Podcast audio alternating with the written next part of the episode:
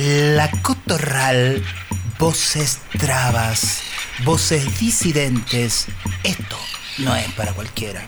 ¿Por qué se dice traba? Por Nacional Rock 93.7, porque no hay nada más rock que ser traba.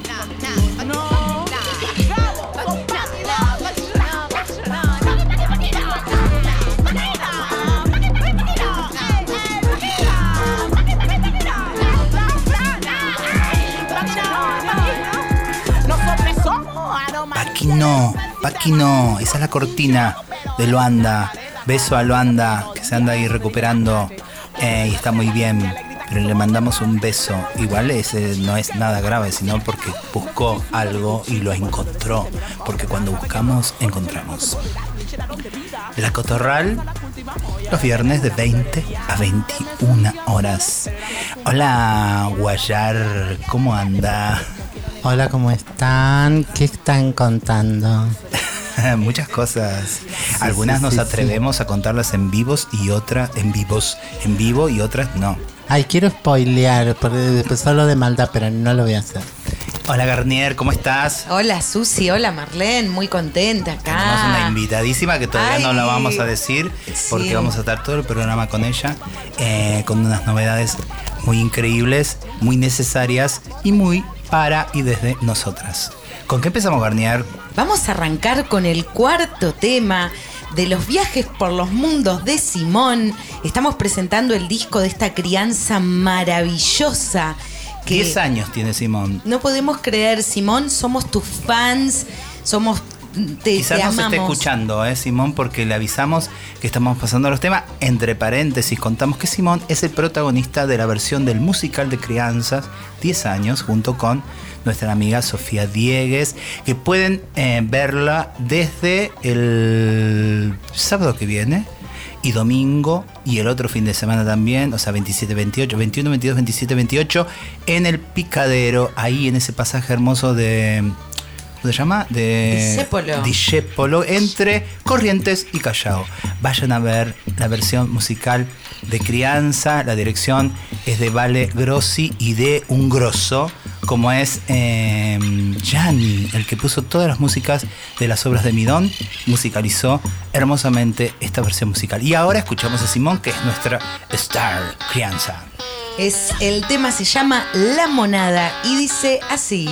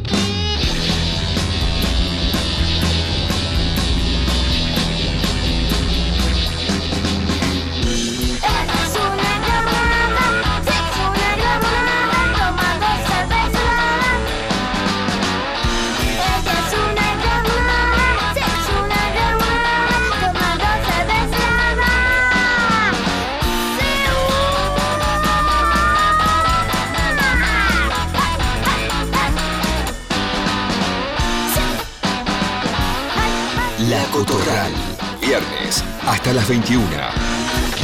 Por Nacional Rock. Voy a decir esto para introducir también a nuestra invitadísima de hoy. Dos conceptos que tiramos siempre en la cotorral. Paqui es lo peor de la heterosexualidad. Y traba ya no es más tu insulto, lo hicimos sentido de pertenencia, orgullo, identidad y posicionamiento político. Eh, tenemos el placer de tener de invitada hoy a Victoria Antola, que nos ha traído acá su bebé, porque es nuevito, tiene apenas unos días, creo, ¿no? De salida. Frankenstein, El monstruo, la exclusión y la ira. Esto es de editorial. Para que siempre me pasa lo mismo que no veo. Digan ustedes. La Endija, ahí está La Endija.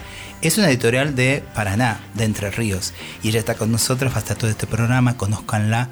Es un librazo. Tuvimos la suerte de, de tener que ver un poquitito en el acompañamiento del proceso, todo lo que nos cuesta a nosotras, eh, que siempre es más, aunque quedemos brillosas y parece que no se nos nota todo lo que nos cuesta, siempre nos cuesta un poco más.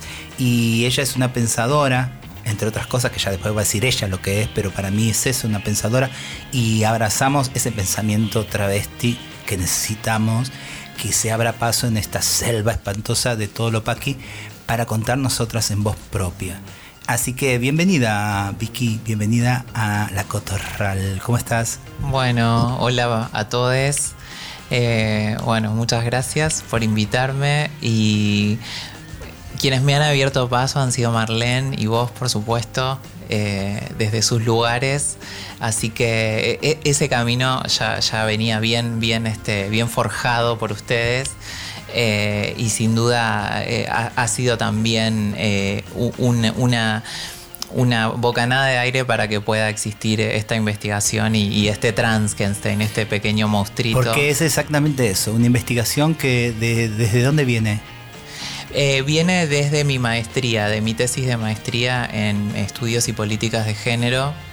Eh, a mí me gustó siempre la, la literatura del siglo XIX, yo soy traductora de inglés eh, y particularmente encontré en esta obra que, que hay una crítica a la modernidad y a la posmodernidad, diría Susi en su poema, eh, que, que- que es, es muy vigente y sobre todo en, en la época que nos toca vivir donde todas estas instituciones, instituciones y institucionalidad eh, ya tan abejada, tan, este, tan eh, poco, poco agiornada, eh, se ve realmente resquebrajada y más en la figura de, un monstruo que, de, la, de la cual nosotros nos apropiamos y es un Frankenstein y, y monstruoso realmente es todo lo que lo rodea, su creador, etcétera, etcétera.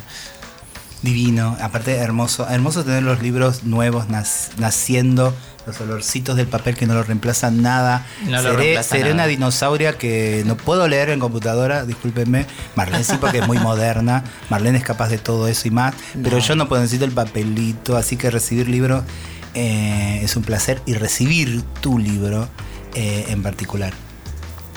No, no, no, yo tengo un fetiche especial para con los libros. Eh, me cuesta eh, la, la pantalla, la cosa efímera, no me llama la atención, no te podés llevar la PC a la cama, o sí, sí podés, pero es re incómoda. Mejor para, para el sexo virtual, la, llevarse la, la cama. La, la cama, ¿no?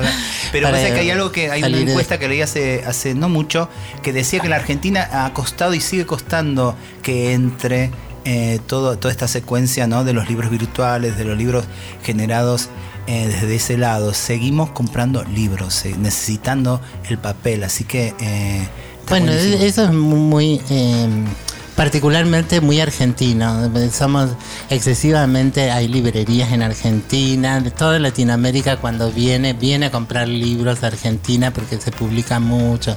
Es un te parece que es muy nuestro. Pero yo quería preguntar, ay, no, no sé si va a ser clara la pregunta porque eh, Vicky, viste que yo soy así arbórea, pero, ver. pero recién dijiste algo ¿no? Y que, que a mí me resuena mucho, que como espejamos, eh, y a veces cuando la disidencia se pone a escribir, cuando lo marica, torta, traba, gay, eh, se ponen a escribir, parece que es hablar desde el ombligo y nada más, como, como un casi un soliloquio. eh, y, y a y a mí me parece que al revés, que, que cuando las trabas hablan o cuando nosotras hablamos, eh, estamos haciendo una fenomenología donde espejamos todo ese horror que es el contexto, ¿no? Somos texto en un contexto y eso no se nos escapa. ¿Qué, qué, qué hay de eso en este Frankenstein? Bueno, Frankenstein es una obra que, que después se la nombró como, como eh, madre de la literatura gótica y después sale Dr. Jekyll y Mr. Hyde, fíjate vos ese, ese tema del reflejo. Y yo en la investigación una cosa que puntualizo es que la autora pone muchos, eh, muchos escenarios donde hay un espejo efectivamente, porque son los lagos de Suiza, en Ginebra, donde ella escribió el libro en la casa de Lord Byron. Hay muchos lagos, hay montañas y, y hay mucho clima donde todo, donde uno puede interpretar que ese contexto está reflejado. Y el reflejo principal es, por supuesto, esta criatura eh, monstruosa, que para nosotros es bellamente monstruosa, que refleja que en realidad el verdadero monstruo es ese padre que lo abandonó, o sea, lo creó eh, eh, usando su, su- ciencia, creyéndose un dios, pero cuando lo vio...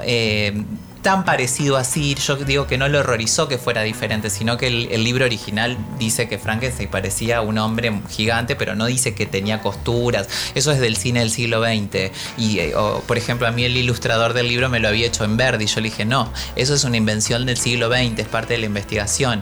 Eh, el, el personaje de Frankenstein se parece tanto al ser humano que asusta. Y ahí está el reflejo, o sea, nosotras cuando nos paramos frente a, a esa heterosis que tam- de la que también a veces somos producto, porque a veces la reproducimos como forma de, de- de revelarnos incluso, porque al reproducir la femenidad, en mi caso, demuestro que la femenidad es totalmente artificial. Eh, entonces, ese reflejo de- lo- del creador y el monstruo hace que lo que vos estás diciendo sea cierto, que nosotras le ponemos un espejo a la heterosexualidad para decirle, bueno, estas rasgos y características que vos tenés realmente eh, no son tuyas, o sea, nos podemos apropiar también nosotras y en, en nuestro pleno derecho porque son creadas, son culturales, son artificiales. Que, bueno, este, toda una interpelación. Wow, me encanta. Sí, sí, sí. Me encanta. Eh, agárrense de, de esos sillones cuando avancemos, no va a quedar una, uno sentado en, en sus lugares, porque realmente eh, creo que hay una pro- profundización. eh, hemos tenido que esperar tanto para la madurez. ¿no? Pero, pero creo que realmente eh, hemos madurado, que no es lo que está pasando, lo que está sucediendo eh, en general con, con la heterosexualidad al reiterarse, reiterarse, ¿no? Esa iteración se vuelve se vuelve aplastante, ¿no? Y empobrecedora de, lo propio. No, respecto a lo que decían al principio del papel, eh, yo particularmente también prefiero el papel y, hoy me, me contaban que em, el libro va a estar en, en dos librerías que son muy conocidas en Paraná, que es mi ciudad natal. Eh, y yo me emocioné mucho porque eh, hasta no hace muy poco, eh, o hasta no hace mucho, eh, estos libros como los libros de Marlene, los libros de Susi, este Frankenstein, eran libros prohibidos. Realmente en las provincias a veces vivía un clima de edad media, de quema de libros o de libros que directamente no llegaban. Yo empecé a aprender mucho, por supuesto cuando la conocí a Luana Berkins, pero también cuando las empecé a leer a ustedes, empecé a aprender sobre mí misma porque no me había encontrado con otras personas trans. Entonces, eh, también me encontré con, mis, con mi ser travesti trans. Eh, desde sus escrituras. Entonces por eso el papel me parece tan importante. Porque a veces eh, uno dice, bueno, las redes sociales llegan a todos lados. No, hay redes, eh, ha- hay redes provinciales que hacen que el conocimiento no llegue. Entonces cuando llegamos al papel y a una librería hegemónica, si se quiere, no la vamos a nombrar porque aparte es, en la provincia, pero a mí me emocionó mucho eso, esa presencia física de un libro de una travesti que- que esté en una provincia. Eh, y lo mismo ha pasado con sus libros. Y, como decía Susi también al principio, es todo autogestión, a nosotras todo nos cuesta el triple. Eh, y, poder estar del otro lado y que, una persona paqui o una misma persona trans se vea reflejada eh, de una manera positiva en esa librería es maravilloso. Otra vez el reflejo, ¿no? Otra vez el espejo. Eh, verse reflejada. Eh, estaba pensando también, eh, igual te- creo que tenemos que hacer un corte, ahí me está mirando la, la diré. Vamos a escuchar un tema y vamos a seguir porque tenemos todo el Yo programa le con Vicky. digo que eh, eh, Vicky nos pedía un tema, le pedimos que, que- que nos Ajá. piense un tema, así que Pauli, dale el gusto. Ella quiere escucharte. Susi, vamos a ir con Soy del Sur de Susi Shock, que la pasamos muy poco acá en la Cotorral. No aprovecho mi programa yo para pasarme. No, hace- no hace autobombo, Susi, pero vienen las amigas y la piden, así que gracias, Vicky, por eso. Me Y suena así. Soy del sur.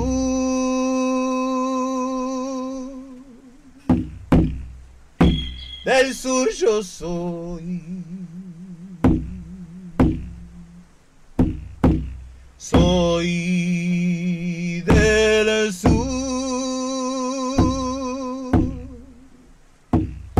Del sur yo soy. Mi piel es blanca, mi pena es negra, mi grito es indio, mi bronca es roja, mi amor magenta. Soy del sur,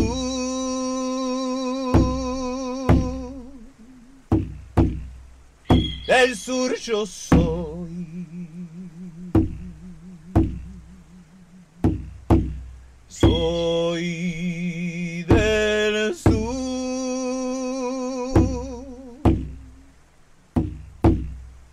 del sur yo soy.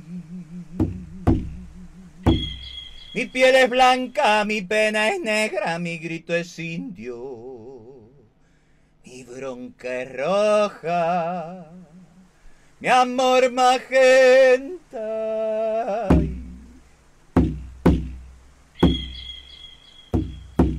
Soy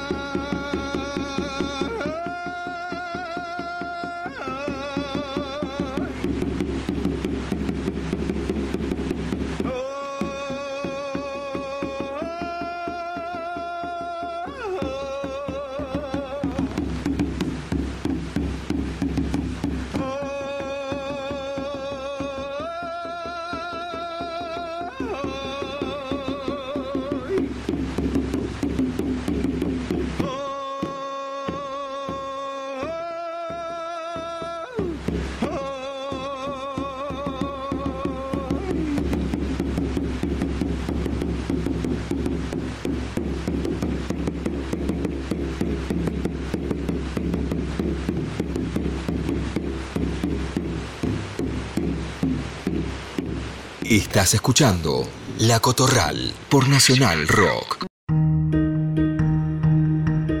Llamativamente, la primera víctima asesinada por Frankenstein es un niño, el hermano menor de Víctor, y la última, una mujer, su prometida.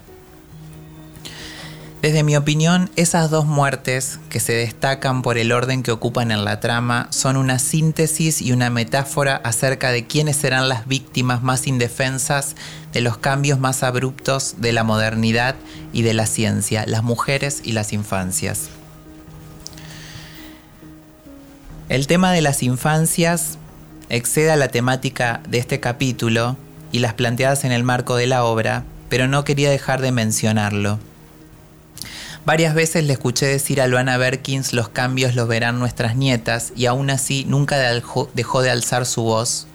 Muchas de las cosas que se lograron fueron gracias a personas trans que como ella pudieron ver más allá de sí mismas. Como la criatura creada por Víctor Frankenstein, no seremos nunca más expulsadas a la soledad y al aislamiento en el, comillas, Polo Norte. Todo lo contrario, desde el sur procuraremos que nuestra voz y nuestro conocimiento latinoamericano se propague por el mundo como la impactante historia de nuestro querido monstruo. Qué bárbaro. Eh, vos haces un montón de cosas. Se me, se me vinieron. Bueno, por supuesto, ese último párrafo fue inspirado por este tema que acabamos de escuchar, porque cuánto que tenemos para decir desde el sur, incluso leyendo una literatura inglesa, cuánto tenemos para decirles eh, a los gringos eh, y, a, y a toda esta, a, toda esta Europa colonizadora que ha hecho tanto daño. que, mm, que no significa tampoco ap- ap- aplastarlo todo, ¿no? Ahí está, hay, hay cosas mm, hermosas para rescatar que creo que son los puntos de fuga de, de ese, de ese movimiento modernista, colonizador, cientificista, ¿no? Eh, No, y además que el, el- el libro, perdón, spoiler alert, el libro termina con el monstruo huyendo, a, bueno, en este caso al Polo Norte, que era lo conocido en ese momento por, por quien escribía, eh, desapareciendo en el Polo Norte. Es decir, eh, deja ese final abierto, inédito para, para la escritura de la época, justamente porque ahí es donde entra el debate, donde entra la- lo diferente, lo rico. O sea, ese, ese, ese- esa potencia que tiene el monstruo es indestructible, realmente el monstruo es indestructible, tanto en la trama como en el final. Porque hay algo de esa pregunta del romanticismo que cuestiona la ilustración, que Rousseau prometía, bueno, la libertad, la igualdad y la fraternidad, pero después los ciudadanos eran los hombres, eran los, los derechos para el hombre y el ciudadano.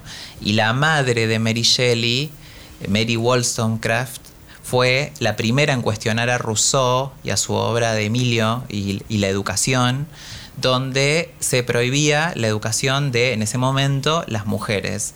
Entonces, es, es- ese, ese movimiento post-revolución industrial y post-revolución francesa que nos excluyó, que, que excluyó al diferente, esto lo estudió Foucault, no lo estudió Victoria Antola, eh, ese movimiento ya era cuestionado en la misma época, en la propia época, por esta, esta autora que también era una niña en su, en su, a su modo, porque tenía 16 años cuando escribió la obra, que es lo que nadie puede creer. Primero, cómo una mujer se animaba a escribir de ciencia y de medicina, cómo se atrevía, ella era una outsider en su época.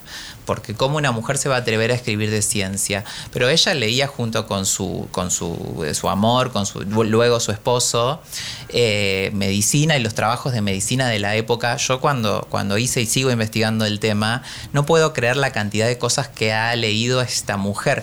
Y una de las inspiraciones que tuvo, que, que- que- yo creo que nos tiene que llenar de orgullo a quienes hablamos el castellano o el español también, ¿por qué no?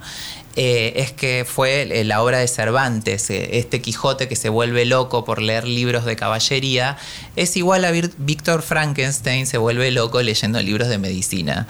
O sea que ahí también hay, un, hay una transtextualidad como yo también uso una transtextualidad de, todo este, de todos estos textos, de todo este cuerpo textual construido de cadáveres, porque realmente ella hace, por ejemplo, algo que les va a interesar mucho, que es ella hace una crítica a William Smith, que es, es, wow, el padre de, la economía moderna, burlándose de la mano invisible, porque el monstruo en un momento se va a vivir al bosque y se, se esconde en un cobertizo y- y escucha todo lo que hace una familia dentro de una casa y va aprendiendo a hablar, va aprendiendo el idioma, pero como en forma de compensación les busca leña por la noche para que no tengan que trabajar, para que trabajen menos.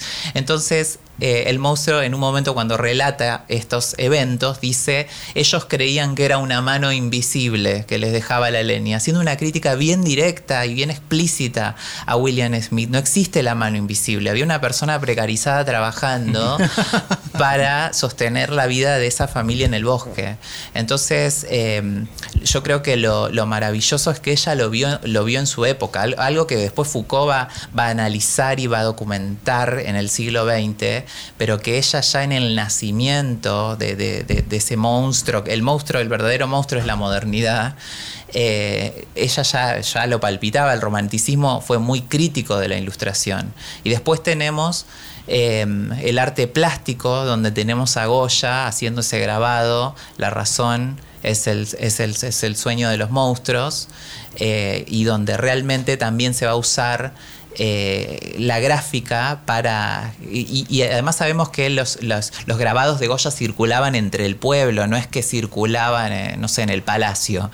Eh, donde ya va a haber una crítica a lo que estaba pasando con esa creación de las fábricas, con esa explotación infantil que va a documentar Charles Dickens a finales del siglo XIX, en la plena época victoriana, porque él había trabajado en una fábrica de niño y no sé cómo se salvó y logró acceder a la escritura y poder contar que él en su infancia había sido explotado en una fábrica. Entonces, eh, estas, estas personas inéditas que aparecieron en ese momento ya denunciando estas cuestiones, recuperarlas a través de esta transtextualidad que me encanta decirlo, lo- es- esto de, ser trans, eh, eh, nos enriquece. Yo creo que nos enriquece. Qué bárbaro, tengo millones de preguntas, pero me, se me ocurre una principal eh, para... volvemos siempre, vamos a volver siempre a este libro, pero a partir de todo esto que nos vas relatando con tanta precisión y indudablemente mucho tiempo para leer y para informarse. En esta época, ahora, en esta en, este momento de la historia, donde no sabemos si tenemos futuro, si tenemos planeta, si nos van a dejar futuro, porque también hay responsables de esto, no es una cuestión de la naturaleza se cansó. Quiero decir, eh, hay responsables, no hay nombres y apellidos eh, que todo el tiempo van construyendo este colapso un planeta. eh, ojalá fuera solamente el colapso de una especie y nos dejamos de joder, pero en realidad nos estamos llevando puesto todo, ¿no? Y siempre a mí me gusta pensar que el arte, el pensamiento, a través de- de crisis muy profundas que ha tenido la humanidad desde que es humanidad, siempre ha hecho una fuga, siempre ha, como estás contando, ¿no? Eh, a partir de esto termina eh, apareciendo esta idea que es eh, un agujero que se abre en el medio de todo lo imposible y da una pequeña luz o una inmensa luz para algo nuevo que renueva finalmente las chances de esto alicaído y le da otra oportunidad. ¿Qué ves hoy? ¿Qué esperás o dónde pensás, si es que es posible, porque capaz que ya no es posible más nada, eh, con respecto a esto, ¿no? ¿Hacia dónde vamos? ¿Cuáles son las señales de lo nuevo? Eh, porque estamos ahí, no solamente ya en, en- en esto de que nos miramos en estos espejos, digo, ya nos están quitando los espejos, bueno, nos van a llevar puesto a todos y todas, eh, y eh, en un, creo, en, en- en un momento de mayor cinismo de la- lo político, de los gobiernos, que no nos cuentan y nos mienten en la cara, no ya para una campaña electoral, sino porque nos siguen firmando y tejiendo todo el tiempo ese no futuro. ¿Por dónde sentís que va? Bueno, yo siento que, mm, eh, a ver, en, contexto histórico, eh, cosas como la peste negra o la fiebre amarilla, si queremos ir a un contexto más eh, local, han sido utilizadas a favor de, de la institucionalidad. En el caso de, de la peste negra, eh, que se transmitía, se descubrió muchísimo después que se transmitía a través de las ratas, se, se ponía la gente eh, eh, aislada, aislada de los muros de la ciudad, y ese aislamiento no era solamente para la gente que justo se había contagiado de la peste negra, se aprovechaban, como se aprovecharon los campos de concentración, para separar a otro tipo de identidades eh, que no acordaban con determinado régimen. Y yo creo que eh, la pandemia también, ese, orden de la medicina, también ha servido eh, a algún propósito político. Eso, de eso no se puede dudar. Por otro lado, la gran Mary Shelley, uno de sus siguientes libros que no tuvo tanto éxito, porque bueno, Frankenstein es, es enorme, se llama El último hombre, The Last Man, y ella habla de un mundo pan- post-pandémico en el que queda un solo hombre. Así que eh, eh, eh, imagínate tú si ya no, si, si ya no se viene este, palpitando esto de la desconexión del ser humano. O sea, esa es la gran crítica al racionalismo, es apartarnos de, de nuestros afectos, porque si nos comunicamos a través de una pantalla cada vez hay menos, hay menos eh, tocarse, hay menos miradas, miradas con miradas, como yo te estoy mirando en este momento.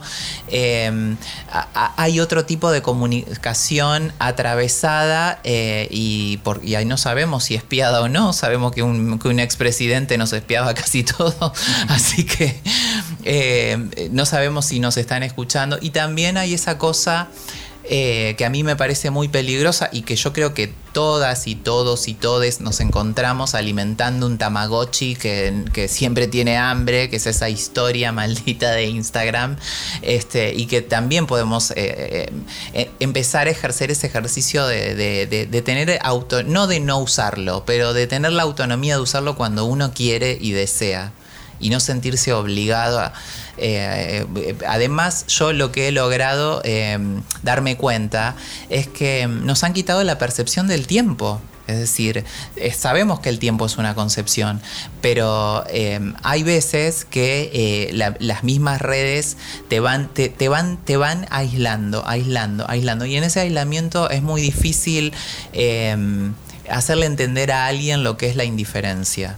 O sea, lo que es mirar al señor que está sentado en la calle eh, y que cada vez hay más, señor, señora, niñes, eh, y seguir, y seguir, y seguir, y mirar, bueno, antes era mirar las vidrieras, ahora directamente es mirar el, el- el supermercado en una aplicación. O sea, eh, yo hace poco, una pavada, fui a comprar un, collarcito eh, y en la bolsita había un, código QR que decía eh, ventas por WhatsApp. Y yo se lo mostré a mi pareja y le dije, bueno, ves, acá viene la próxima pandemia, porque yo había ido en persona al negocio a comprarlo y por qué la bolsa tenía un, un pegado, un sticker que decía ventas por WhatsApp.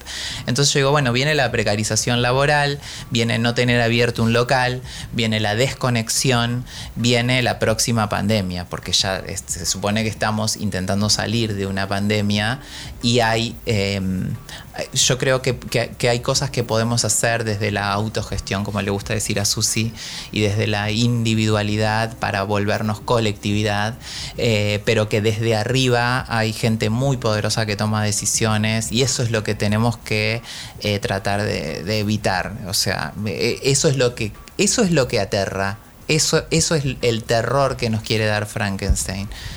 El aislamiento, digamos, la desconexión y la indiferencia. Es eh, eh, ese juego en donde en donde ya no, no hay eh, ese espejarse en el otro, en la otra, sino que hay un espejo que te dicta y pone las normas, las reglas. Entonces eh, estás en permanente evaluación, ¿no? Como, como en una eh, en una situación bastante psicótica, creyendo esas normas, esas reglas que te ponen, donde vos no podés poner nada. Eh, no podés levantarte un día sin maquillaje y decir voy a hacer algo y, voy a mostrar mi verdadero rostro porque porque tu cabeza te come en que en que vas a hacer carne de escarnio no hay como como todas esas nuevas maneras de de, de apedreo colectivo, de, de, de persecuciones, de quemas de brujas, todo ha sido resignificado, es mucho más estético, es mu- mucho más mediatizado por la tecnología, pero es, los suicidios están, ahora nos suicidamos nosotros, ¿no? Sí, no, no, no hay nada, nada más doloroso que, que la palabra, o sea, que, que el, que el escarneo público, sea en una red social con, con palabras bien escritas, mal escritas, quién puede decir eso, pero no hay nada peor que, eh, que, esa, que esa palabra, que, que ese insulto, eh, y que es algo que nosotras, y lo digo en primera persona, lo hemos vivido en la institución, la única institución que se mantiene en pie en la modernidad eh, o casualidad es la escuela. Eso está investigado también, no en mi investigación, en otras. Y es justamente el lugar donde yo le dedico un capítulo a la educación porque es el lugar donde más violencia se ejerce y donde aprendemos a leer y escribir y donde aprendemos también nuestras primeras palabras y a comunicarnos, bueno, con el idioma que nos tocó. Entonces, eh, esto de mediatizar con las redes sociales eh, y agredir a través del idioma a veces puede agredir eh, hasta, hasta más que, un empujón, digamos. Sí, sí, sí, si observamos a niñas ¿no? Interactuando, eh, podemos ver infinitas cosas, pero, pero siempre la interacción continúa y, y continúa en ciertos rieles. En, a partir de la escolarización, es que la pedagogía es la de la crueldad, ¿no? Para que no se note que el mundo adulto es el que va a someternos a violencia, eh, se, se hace la pedagogía de que la violencia sea entre pares. Y entonces es bueno porque tenés que ser más fuerte, porque tenés que ser más linda, porque tenés que Sí, adelgazar. o ¿por qué no jugás al fútbol? Me preguntaba una Claro. vicedirectora. ¿Por qué no querés jugar? Porque no quiero. Le decía, yo la tenía clarísima. Porque no quiero. Y me, me quedaba ahí sentada porque no había otra propuesta además. No había, bueno, entonces te propongo que, no sé, que jugues a picar la pelota. No, no había otra propuesta. Claro, yo no, no- no aprendí a, a andar en bicicleta, por ejemplo, porque, porque era tanta mi, mi negarme a esa imposición de la masculinidad que se me, que se me, a la que se me quería conducir, que pensé que la bicicleta era para los varones porque eh, lógicamente yo la más pequeña heredaba la bicicleta de mis hermanos, entonces yo pensaba que era de varones y me negué solo por eso. Y hoy me arrepiento y me arrepiento de muchas eh, posibilidades que en las que te- podemos jugar con el cuerpo, poner el, jue- el cuerpo en movimiento eh, y que no necesariamente son abordar la masculinidad, ¿no? Bueno, Es un campo volvemos, que les volvemos pertenece. al tema de me enseñaron todo ese tema que insistimos programa, cada tres programas aparece este tema que nos hemos formado con ese tema, me enseñaron todo, pero como es Nacional Rock no lo podemos pasar. Eh, hacete una versión rockera Julia Senco y lo pasamos. ¿Qué tenemos para airear eh, este Ay, momento o a sumarle desde la música? Le vamos a sumar una gran artista, Flora Albarracín, que está presentando su disco dentro de muy poquito, que se llama Mujer Jardín, y el tema se llama Está difícil. Busquen a Flora Albarracín. Es muy hermoso lo que está haciendo desde que es solista y se atrevió a hacer las cosas a su manera. Y dice así. ¿Viste cuando los chongos ya no te acompañan? Sonas mejor.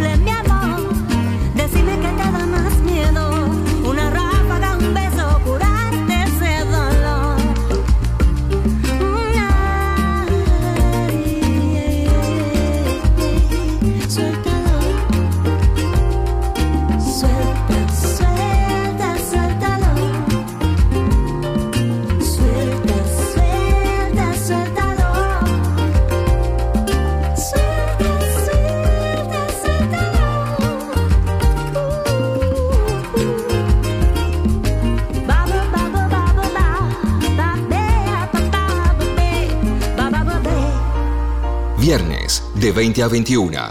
La Cotorral. La violencia social e institucional de la que hemos sido objeto desde nuestra infancia se compara a todos los padecimientos sufridos por el monstruo de Frankenstein desde su creación a lo largo de la trama.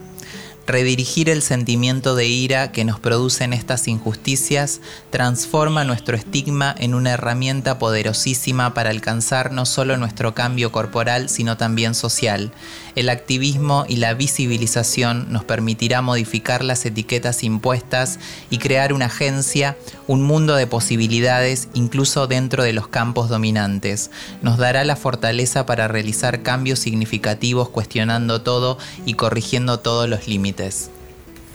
Wow. Esto es un fragmento de Transkenstein, por si suma alguien al programa La Cotorral. Venimos hablando con Victoria Antola, su autora, un librazo. Transkenstein, el monstruo, la exclusión y la ira. Esto es de editorial La Iguana. Y pueden encontrarlo escribiéndonos acá, escribiéndola también a Victoria Antola, buscándola en las redes. Eh, y si estás ahí por Paraná, ya están en las librerías. Así que compren, compren. Me- esto lo teníamos que haber charlado mucho tiempo antes y entonces mi diccionario travesti sería mucho más extenso. Pero eh, me, me llevaste a, a una situación en, en- en Córdoba, obvio, natal, no niña, pero muy pequeña. Y, no, no sé un chongo que le hace a una travesti ahí en la cuadra donde, donde estaba el boliche Somos. Y, y hay que salir, sacar, salir corriendo detrás de él para agarrarlo y clinearlo, ¿no? Porque, eh, porque así te indicaban las grandes. Después aclaramos todo, pero primero que el chongo aprenda que con los travestis no. Y se logró escapar. Y, y, y yo casi como que lo, lo alcanzaba, ¿no? Pero a, a pesar de eso. Y cuando... eh, y, y quedó así como vibrando de energía. eh, y me largo a llorar y las trabas, nadie me pregunta qué me, qué me pasaba, por qué. Y, y no podía explicar hasta bastante tiempo después que lo seguimos charlando que, que mi enojo no estaba en, en- la violencia que produjo el chongo o, o en que tenga que salir, sino eh, que yo sé cuáles son mis potencialidades. Elijo no ir hacia la violencia y este mundo nos lleva hacia la violencia. A Vicky, ¿cómo, cómo le brota esa ira? Bueno, a mí me, brota muy a menudo y, y me siento ese registro que decís vos de, de- violencias institucionales, como por ejemplo yo con, todo respeto le decía al gimnasio de, de la escuela eh, católica a la que yo iba, yo decía tengo que ir a Auschwitz porque para mí era una tortura y realmente lo que como, como dice como dice Michel Foucault es un adoctrinamiento del cuerpo. Para mí era una tortura ir, era, era terrible eh, y me acuerdo que en una, en una época brevísima que tuvimos un mes, al- alquilaron como un- en un club eh, de barrio una pileta de natación, todos los chongos no sabían nadar. Y yo sí sabía nadar, porque para mí era algo eh, total. Pero también estaba la violencia del vestuario, también estaba la violencia de insultarte por cómo te movías, también estaba la violencia de insultarte por cómo hablabas. eh, y hoy yo esas cosas eh, no las tolero porque, citando a Marlene Guaya también en Frankenstein, ella dice que cómo la cerámica tiene memoria.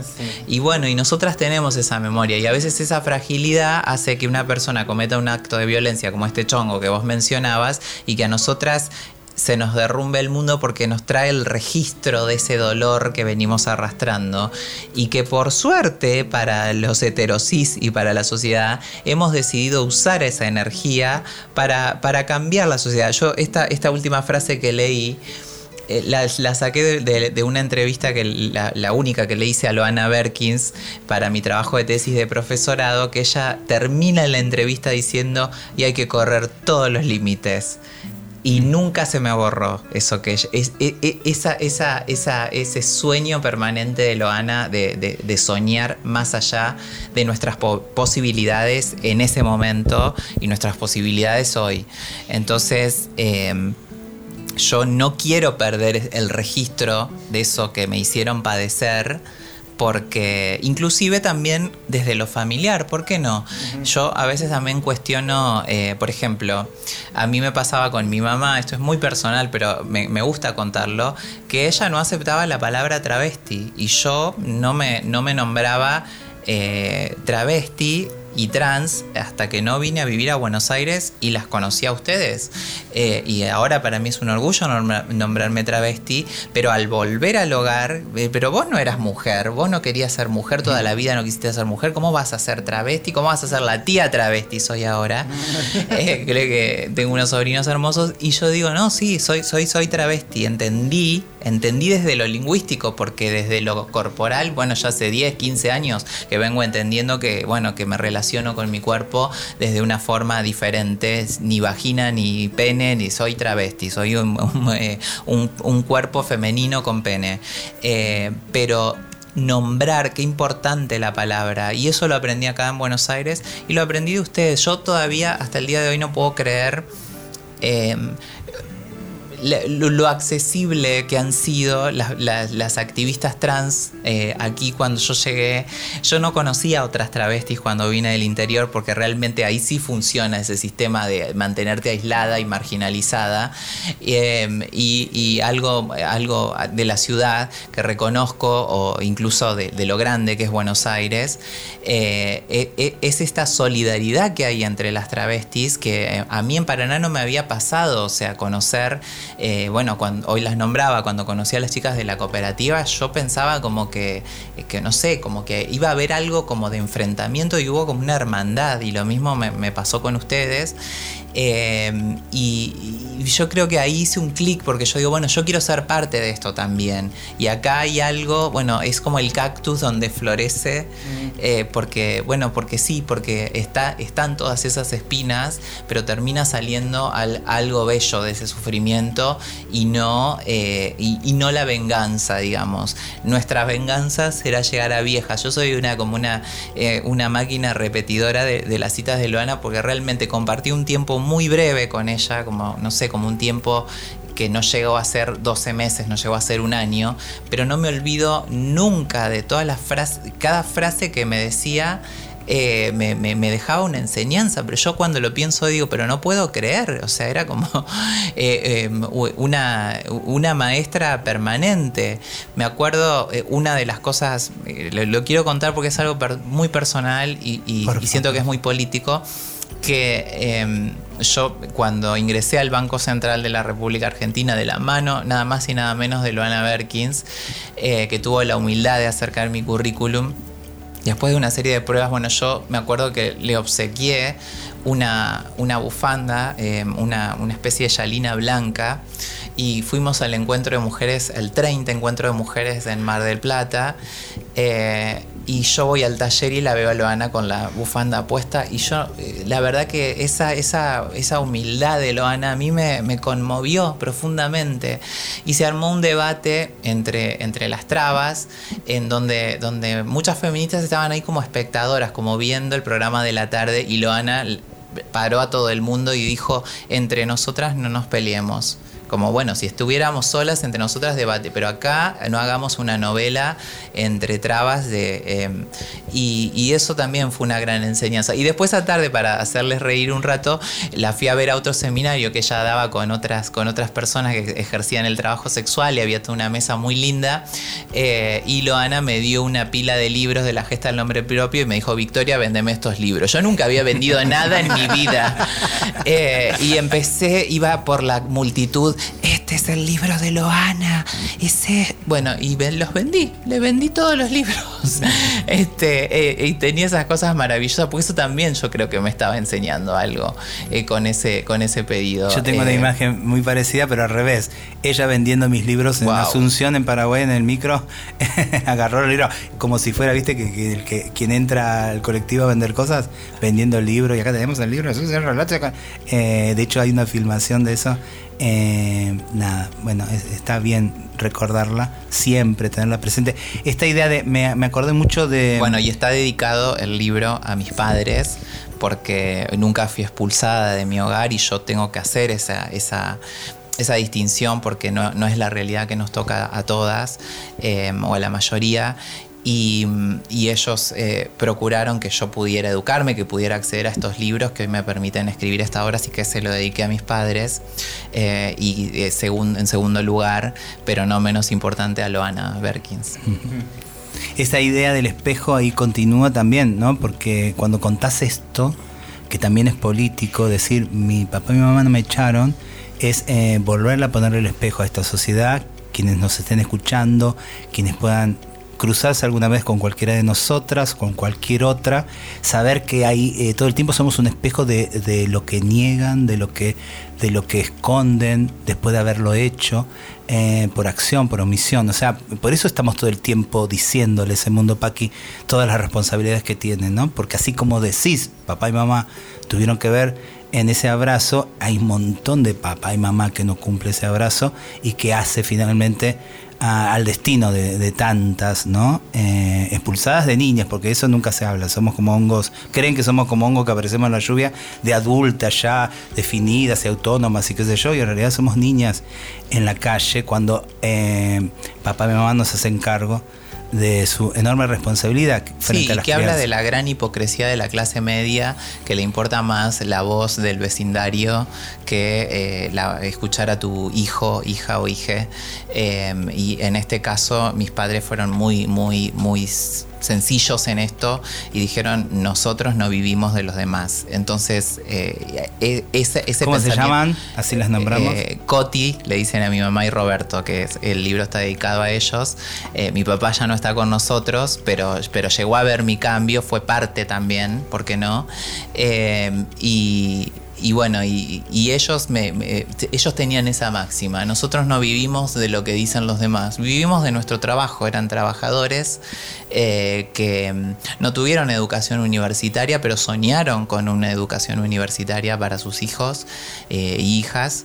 Eh, y realmente, bueno, lo lograron y, yo también les, quiero hacer ese homenaje por, justamente por esta hipocresía de la clase media de que, prevalezca más la opinión ajena que, lo que realmente pasa en casa, que es lo importante, lo- lo- los, los afectos, sin dejar de decir, y que lo dice Brigitte Basallo y yo lo recupero en el libro, que no todas las casas son un hogar, que un hogar se construye y eso lo sabemos muy bien con Marlene.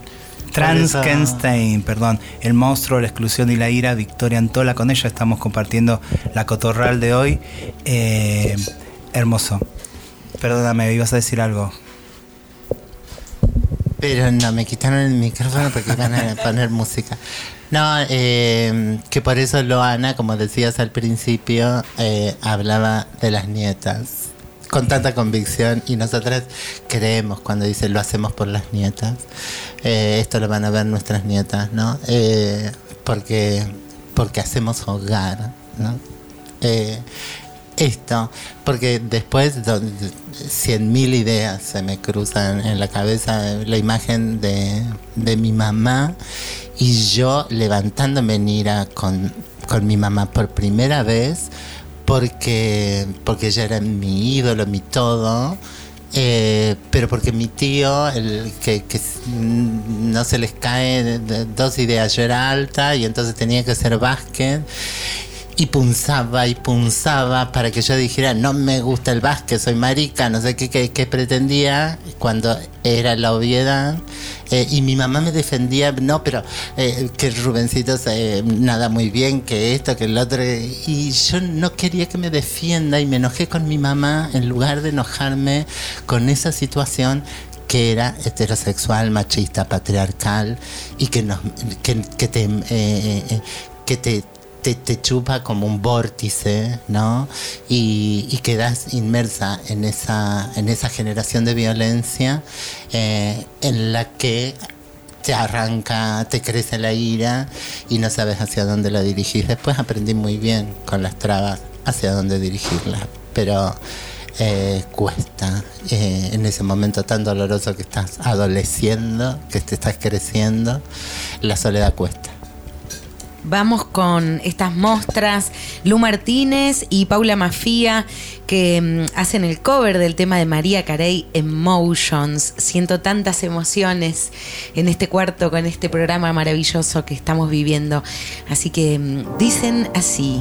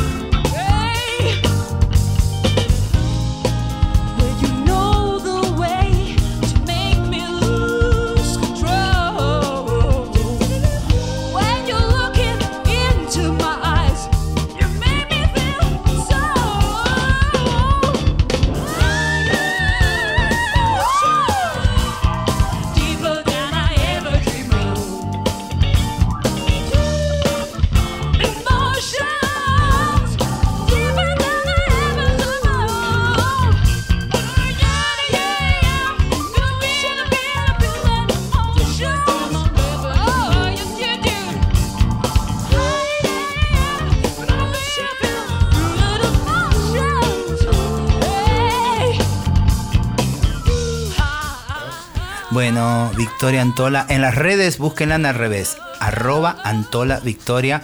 Transkenstein, El monstruo, la exclusión y la ira. Eh, sí, así, encárguelen, encárguelen libros. Eh, véndalo en todos. Vicky, un placer. Eh, te vamos a invitar a otro programa y porque es un fuego eh, tenerte y pensar juntas. Gracias, el placer es, es mío inmensamente y gracias por prologarme. Sí, después voy a leer el prólogo otro día, eh, que no esté ella, si no me da vergüenza. Coequiper, Marlene Guayar, producción y amorosa guía y voces y curaduría musical, Pauli Garnier, grabación y también producción y dirección, Emma Bello, staff de la Nacional, Cacu y Diego Rodríguez en edición y compaginación, cortina musical, ya lo dijimos al comienzo, Paquino por Luanda. Guayar, al tres segundos para decir algo o nos vamos. Hasta mañana, perdonen eh, el lujo. Aprendan, Paqui. Paulita, chao. ¿Con qué nos vamos? Nos vamos con Pielcita, como Lil Skin, con el tema Bob Esponja. Pielcita, además de hacer esas ropas hermosas que andan luciendo Lola Baján, eh, Michalo Locks, que son prendas monstruosas, ¿vieron? De patches y retacitos y cosas hermosas. También canta y me encontré con esto en YouTube. Escúchenla, producido por Roberto Monstro. Chau, chau, chau, chau, chau. Nos vemos el viernes. Eso es lo más estúpido que he oído.